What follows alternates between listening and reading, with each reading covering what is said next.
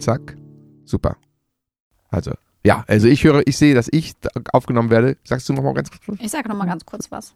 Hallo. Ah, gut. Ja, gut, reicht ja schon. Ja, ja das war schon. Das Ja, war schon. Also von mir. gar nicht so. weh.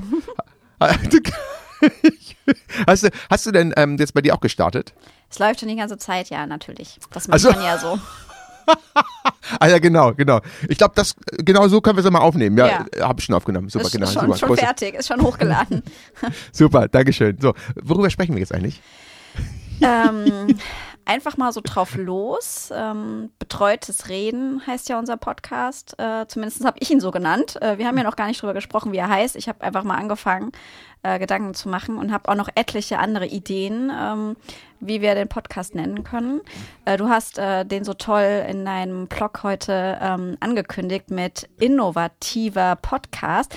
Und äh, ich musste erst mal googeln, was man unter innovativ alles so verstehen könnte. Und wenn du möchtest, Ja. dann würde ich dir das mal vorlesen.